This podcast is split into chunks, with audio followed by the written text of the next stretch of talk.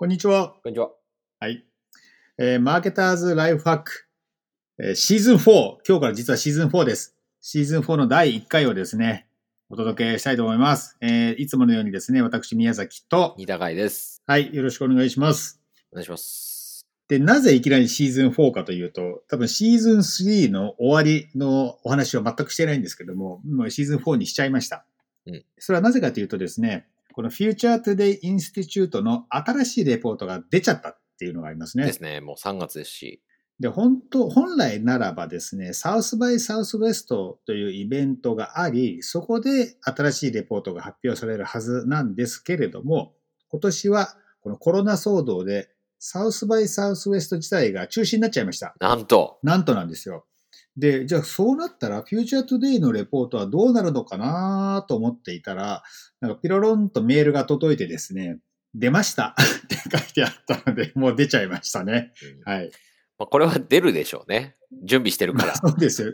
そうでね、その日に向かってね。はいということで、新しいレポートが出たので、シーズンも新し新しくしてシーズン4とした次第でございます。はい。で、今日はですね、何を喋るかというと、まあ、シーズン4の中にもまたですっごいいっぱいトレンドとして上がってるんですけども、それの何かを取り上げるのではなく、この頭の方にですね、なんか全体のまとめみたいな、注目ポイントみたいなのが書いてあるので、ちょっとそれについて喋ろうかなっていうふうに思ってます。お願いします。じゃあちょっと見ていきましょう。はい。で、今回はね、なんかね、ダウンロードの仕方も変わっていて、今まではすっごい、なんか長いファイルを1個ダウンロードして、その中から自分でですね、まとめページとか探したんですけど、今回は Key Take Away っていうのが別ファイルになってるんですよね。だからそれだけダウンロードして読むことができるんで、皆さんもですね、それがおすすめですね。これ便利ですね。うん、本文 ダウンロードするとさ、なんか数百ページ回ってなんかもうそれ、それ数字見ただけで多分ね、やる気がなくなる人がいると思いますが。でですね、聞いていか away っていうことで9つかな書いてあるんですけど、僕がですね、読んでですね、まあちょっと、その全体のまとめを読んだ上でのまたまとめっていうか感想なんですけど、なんかキーキーワードは、日本語で言うと合成、英語で言うとシンセティックっていうのかな？人口人工的に合成して作り上げちゃういろいろなものっていうことで、実はシーズン3の時も一回僕たち話題にしていて、その時はシンセティックボイスっていう話をしたんですよね。うん。だから有名人の声をあのコンピューターでまあ合成して作り上げちゃうことができるなんていう話をしたんですけども、まあもちろんそれもあるんですけども、この合成して作り上げるっていうのがもう声だけじゃないよと。で、例えばまあこれ、この番組聞いてる方だと一度や二度聞いたことがあると思う。例えばディープフェイクなんて言って、動画、動画のやつ動画もの合成で作り上げちゃうことできるし、まあ静止画はもちろんですよね。だし、あとは合成っていう文脈で言うと、例えばですね、食べ物。うんこれもこの番組聞いてる方だと知ってると思いますけど、例えばお肉。ね。お肉を実は、えっと、まあ、なんだ？本当の肉以外から肉を作れちゃう？あれも合成技術の一個ですよね。うん。なので、とにかく何でもね、多分合成して作り出すことができちゃう。そんな世の中になってきたっていうのが結構キーポイントになるかななんていうふうに思いますね。最初に来てますもんね、これ。そうですね。うん。の9つのテイクアウェイの。まあ結局すべての物質って戦時すべて考えると、まあ分子とか、まあ原子とかまで分解できるわけなんで、そこまで人間がコントロールできる、操作できるようになったら、まあ何でも作れちゃうっていうのは何でも作れちゃうのかな、みたいな思いますわな。まあ、でも、人間がこう、生物の組成まで作るっていうのは多分今までないことなんじゃないですか、ね。ないことでしょうね。それが最近よく聞いて、すごいなって思ってますけど。で、それがまあ、いいことなのか悪いことなのかってことだよね、あとはね。うん。なんか2個目のところにあるオーギュメンテッドヒアリングサイトっていうのも多分そういう感じですよね。人工の目と人工の耳とみたいな。まあそうだよね。うん。で、まあいいこととしてはやっぱ便利になる。あとは、なんだ、例えば医学の面から見るとすごい助かる人は多いと思うんだよね。例えば骨とかさ、皮皮膚とかそういうのも、まあ、合成して人工的作れるようになれば、すごいそれで助かる人も、まあ、たくさんいるんじゃないかなと思いますと。うん。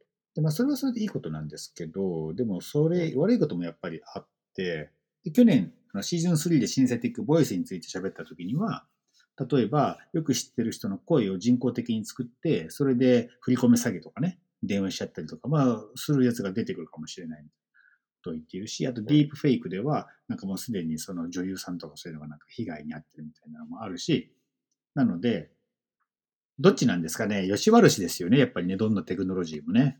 うんですね。まあ、包丁と同じなのかな。うん、なるほど。包丁では料理もできるし、人も殺せるし。うん、テクノロジー自体というよりはテクノロジー使う人のマインドセットが重要だよねみたいな。とかあとまだ新しいテクノロジーについてはなんていうか法律の制限とか、まあそういうの全然できてないと思うんで、うん。まあ、そっち方面がきっとこの Future Today Institute がやろうとしていることっていうか、そのあんまりテクノロジーに詳しくない人にもある程度こうこういうものが出てきてるんだよっていう認知を広げることによって、あの、うん早く immediate impact とかなってるやつについてはは急いで法律とかを整備しないといけないよねみたいなのを促してるんだろうなっていう感じですよね。まあ、それはあるでしょうね、きっと。だから、議員さんとかね、そういう人がね、またこういうの読んで、アンテナ高くしてもらいたいな、なんていうふうにはね、思いますけどね。そうですね。なんか一回9つ全部 go スルーしちゃいましょうか。行ってみましょうか。じゃ1番目ははい今言ったですね、Welcome to the Synthetic Decade。だからなんか2020年代、この10年間はこの合成技術が、えーなんかすごいいろいろ使われる、そういう10年になりますよって言ってますね。ですね。これ1つ目。はい。ね、2つ目。You will soon have augmented hearing and sight なんで、えー、augmented って何て言うんだっけ？日本語で言うと。えー拡張、なんか、拡張か。拡そういう拡張現実的なやつですよね。そうですね。拡張現実、まあ、今まで拡張現実っていうと、その視覚？視覚を拡張するって話だったんだけど、ヒアリングが先に来てんだよね。確かに。聞く。うん。で、サイト。サイトだから見るうんですね。だからこれやっぱあれなんじゃないですか？今、あのみんなもうバカ売れしている AirPods はい。みたいな耳にずっとなんか入れてるっていう、そういう生活スタイルがもっともっと定着してきてですね、いろんな情報を耳から届けられるみたいに、そういうことを言ってるんじゃないのかな。でどこにいるかによってもね、その iPhone と連動してれば、いろんな情報を耳から届けることできますからね。うんあとあれですよ、リモートワーク。リモートワークが当たり前になっていると、うん。この AirPods ずっとかけっぱなしみたいにも多分増えていくんじゃないのかな。そうですね。リモートワークさ、今してる会社、始めた会社も多いと思うんだけど、はいやっぱりその喋るときってわざわざね、あの、すあの、ハンガウトとか、今だとズームとか立ち上げるわけでしょ？うん。そうじゃなくってっていうふうになるのかななんてもちょっと思いましたが。うんまあいいや、これが二つ目ね。はい。三つ目が AI as a service and data as a service will reshape business。うんだから今までまあ AI なんていうと AI を動かすすごいマシーンがあってそこでちゃんとアルゴリズムを考える人がいてみたいなそういう大規模なチームとかリソースがないと AI 使えなかったけどそんなんじゃないんだよと。うん。AI as a サービスだからまあクラウドにあってまあなんだクエリを投げるのか何を投げるのかよくわかんないけどそうすると答えが返ってくるみたいになるっていうことですわな。うん、そうですね。まあ、やっぱりその重い処理を、えーバックグラウンドというか、そのサーバーとか、ある程度コンピューティングパワーを持っているものでやって返すっていう意味で、クラウドとの相性が良さそうな感じはしますよね。あとね、 data as a service っていうの、これ何言ってるのかな？ちょっとよくわかんなかったんだけど、ちょっと読んでみると、あの AWS、AWS、Amazon Web Service っていうのか？AWS for Everyone っていうのが今、えっ、と、公開されてんのか？まだ公開されてないのかな？今、Amazon が一生懸命作ってるんだ。うんでそれどういうやつかっていうと、普通の人も、まあ、コードをほぼ書かなくて、いろいろできちゃうプラットフォームになるうんぽいですよ。なんていうのはここで書いてありますと。はい。次。China has created a new world order. まあこれはまあ結構前から言われてますけど、中国の影響力がどんどん大きくなってですね、新しい世界秩序は中国が作る。なんてことを、そうなんだよね。このコロナが始まった時はさ、ああ、中国もね、やっぱりね、やっぱりねっていうか、もあの、なんかいろいろ問題あるよね、みたいなうん感じだったんですけど、今となっては中国の回復が一番早いじゃん。ん。感じになってますからね。本当ですかね。うん そうですね。それもありますね。本当ですかねっていうのもありますね。確かまあにね。チャイナリスクっていうのは、いまだにすごかったんだなって、改めて、こう、世界中の人が思い知らされたっていうことだと思うんですけど、なんか、中国はそろそろ、あれじゃないですかね、三国志時代的な、なんかうん、三つの国ぐらいにこう分けといた方が ちょうどいいんじゃないですかね。うんね。なんか外から見てるとそう思うかもしれないけど、まあ今の中国共産党の人たちはそうなっちゃいけないと思って、うん、だからすごい、そうならないように、ことさら神経質なんでしょうね。そうですね。まあ、で中国ってなんかさ、歴史見てるとさ、なんかすごい大きなね、お王朝っていうのができたと思ったら潰れて、なんか三国志みたいな時代があって、またできて潰れてみたいな繰り返しじゃないですか。そうですね。それをいかに安定させるかみたいのを一生懸命考えてるか努力してるっていう、うん、そういう感じなんでしょうね、中国はそうです。ね。うん、中国の人ってでも幸せなんですかね？普通にやっぱり住めば都なわけですよね。その、もともと中国っていう国の、えー統一されていないような状況だったというか、うん。まあ、それぞれうんいろんな地方でいろんな人がいて、まあ、好き放題やってたわけじゃないですか。アメリカみたいな感じで。うん。それうが、ん。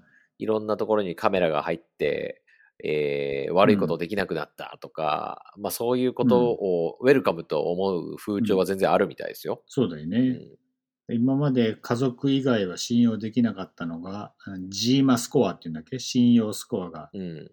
一般的になって、家族以外も、まあ、し本当の意味では信用してないんだけど、うん。まあ、信用してることにして、いろんな取引ができるようになったんだから、まあ、いいと思ってる人はいるんやろな、それはな。そうですね。うん。はい。次、次、1、2、3、4、5つ目か。うん Home and Office Automation is、eh, nearing the mainstream.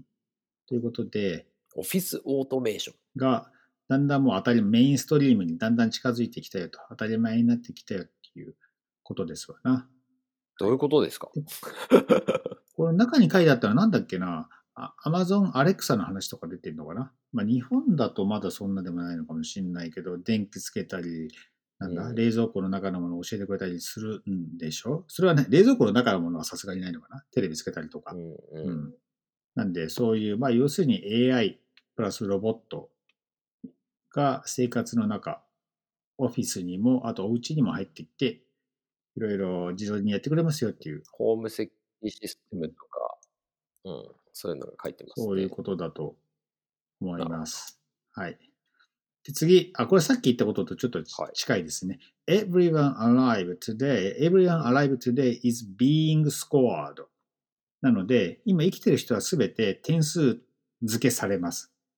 さっき言った、まあ、G マ信用みたいな話ですね。この人は信号無視したからマイナス1点とか、この人はおじいちゃんに席譲ったからプラス10点とか、そういうのが、あの人間がですね、スコア化されていくようになる。ということでございますね。はい。で、次が、次がちょっと実はよくわかんない。We've traded formal for abject fear. で、formal っていうのがなんだっけ？えー fear of missing out が abject fear。Abject っていうのが何かっていうと、えー惨めな fear。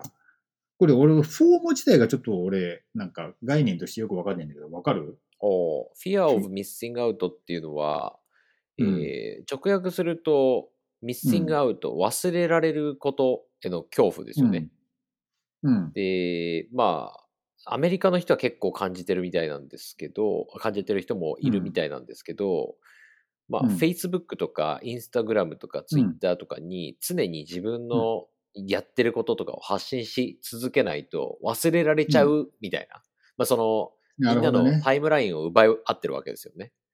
で、そのうん。タイムラインに1秒でも自分が長くいないと、なんか次パーティーに誘ってもらえないんじゃないかしらとか、そういううん。こう気持ちになってしまって、まあうん必要でもないのに余計に投稿しようと頑張ろうとしちゃうみたいな。でそれによってソーシャル疲れがこう加速されるみたいな。っていうことを言うみたいですけどね。で、ここで言ってるのは、We've traded そのフォームをう、ん。abject fear と取引する、まあ、引き換えるってことだよね。うん。これのね、ちょっとね、タイトルの意味はごめんなさい、よくわかんないですけど、なんか、中に何が書いてあるかっていうと、なんか、トランプ大統領の暴言集みたいな感じだな、これな。うん。まあ、これうんは、あれなんですかね。トランプ大統領自体が、こう、fear of missing う out んを感じてるとすると、まあ、それによって、こう、いろんな問題を起こしちゃってんじゃねえかみたいな、そういうことなんですかね。もうちょっと勉強してきます。そうですね。本編について喋るときまで。はいうん。次。It's the end of forgetting. It is, it is the end of forgetting. 忘れることの終わり。もう忘れることができなくなるっていうことですかほな。はい。で、これ何言ってるかっていうと、まあ、とにかくもういろんなデータ、ビデオとかメッセージとかソーシャルメディアの投稿とか、そんなのが、まあ、どっかに溜まっていって、で、それを消してくれって言っても、えー、完全に消してもらうのは無理だっていう話かな、これは。うん。うんで、一ヨーロッパには忘れられる権利かっていうのがあって EU ですね。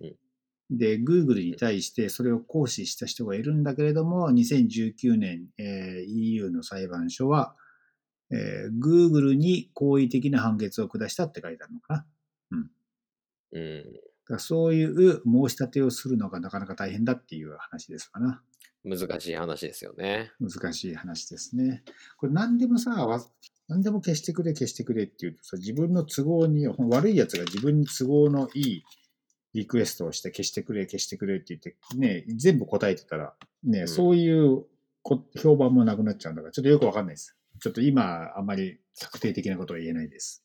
うんはい、次最後。はい。Uh, Our new trust economy is being formed. ということで、信頼、信用をベースにした経済が出来上がりつつあります。ということですかな。はい。でこれはだからいい、まあ、割と未来が明るくなるような話なのかな。そうですね。そうなんです。なんかい、いろいろ監視されて、それでいろんな、まあ、んいろんな合成技術で、まあ、いいこともあるんだけども、なんか良くないものとかもいろいろ合成されて、もう何が本当だかわかんなくなっちゃって、なんていうと悪いことばっかりな感じで、まあ、いわゆる西側の価値観とは違う中国がどんどんどんどん大きくなってきて、なんてことなので、なんかちょっとあんまり未来良くないぞみたいに思いがちですが、最後のところがちょっと希望を持てる話かなと思います。 trust economy。うん。でね、これ読んで、僕思い出したのがね、最近読んだ記事で、フィナンシャルタイムズに、あの、ユバル・えーハラリかっていう人が投稿していたはい。文章なんですけど、あの、サピエンス全史と、ホモデウスと、あと今年書いたのが21 Lessons かなっていう、まあ、うん。全部分厚いんですけど、本を書いてですね、なんか世界の、多分ここ数年では世界でなんか地の巨人という扱いを受けている人なんですけど、うん。まあその人が言っていたのがですね、このコロナウイルス騒ぎの前と後で世界はすごい変わっちゃうんじゃないかな言ってるんですよ。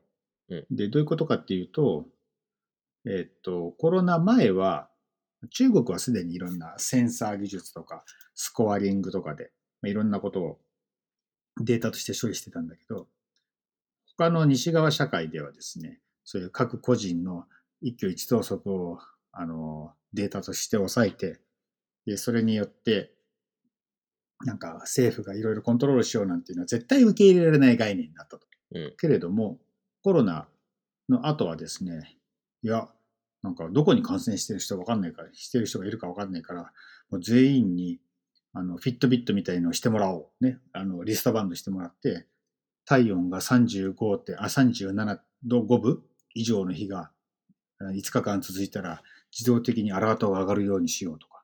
でそういう人が近くに来たら、うん自分のスマートフォンにもお知らせが来るようにしよう。みたいなことを言っても、もしかしたらすんなり、まあいいんじゃない？それって。そういうのを受け入れられちゃうかもしれないと。うんで、そうなってくると、まあ初めはね、コロナを防ぐためっていう名目で始まるんですけど、すごい面白いのは、ハラリがした例え話で面白いなと思ったのが、その例えば体温とかね、心拍数を計測できる機械っていうのは、例えばあなたが怒っているとか、笑っているとか、そういうのも計測できちゃうんですよと。うん。でそんなのを24時間、えーしているようになるとですね、例えば、これもすごい極端な例なんだけど、まあ、例えば独裁国家、北朝鮮で、まあ、国民が全部それしてますと。で、キム・ジョンウンがスピーチをしましたと。その時に、なんかみんな表面上は万歳とかね、うわ、すごいスピーチとか言ってるんだけど、本当は心の中でなんだこいつと思ってる人は、そのディテクターで分かっちゃうわけですよ。なんか心拍数乱れたとか、うん。この人怒ってるとか、うん。そういう世の中にもなっちゃうかもしれないんで、なんていうのがハラリの警告ですね。なるほど。うん。なんか、ジョークアプリで、うん、あの、Apple Watch に入れるアプリで、うん、合コンで、うん、この Apple Watch をこう回して、うん。みんなでこうつけて、で、うん。そのつけてる時に、なんか、なんだっけな、誰々さんのこと好きですか？みたいなうんご質問を受けて、それを記録するみたいなやつがあるんですけど、うんだ。からそういうのを思い出しましたね。そんなのす、ほん本当にあるの？今、すでに。でまあ、ジョークアプリみたいなやつなんで、その心拍数とかを測っていて、で、その心拍数の変化を見て、あれ？もしかしたらこの人、表面的に言ってることと違うかもしれないみたいな、なっるほどね。ていうのを教えてくれるみたいな。そうだね。だから初めはそういうカジュアルユースで入っていくんだけども、それがどんどん権力によって、本当マジで利用されちゃう。みたいな、うんえっ、と、将来が一つ、未来が一つと、ただ、ハラリが言ってるのはやっぱりトラストが重要で、うんまあそういう技術をですね、そういう独裁者が使うようになるんではなくて、まあ、みんながみんなを信用して、で新しい社会を築けていけたらいいねみたいな話をしていました。ごめんなさい。ちゃちゃっと呼び込んでないんですけど、トラストがキーワードでしたね。ハラリがハラリが言っていたのが。まあ、アップルがそのデータを悪用しないことを祈るしかないですね。そうです。アップルはね、でも本気だよね。Google がさ、2年後にはサードパーティー、あの、Chrome、Chrome ではサードパーティークッキー受け入れないようにします。で2年後って、うんああの、Google 言ったけど、Apple はすでに始めたからね、Google の取った行動は、ある意味、アップルへの対抗っていう意味もあるんじゃないかなと思うので、まあ、それはまた別の機会に、別の機会に話せればなと思う。はい。はい。とはいいうことで、もうだいぶ時間はいそうですね。はい。はいあの、フューチャートゥデイ新しいの出て出てるので、皆さんですね、ダウンロードして、その短い方方のファイルだけ読んでもらえると、まあ、今この段階ではいいんじゃないかなと思います。そうですね。はい。はい。じゃあ、その短い中の、はいえー細かい文脈が終えるように、はいちょっと我々が一個一個のエピソードを取っていきますということで、はいまたシーズン4も皆さんお願いします。ではそれでは、そんさよなな感じでら。お疲れ様です。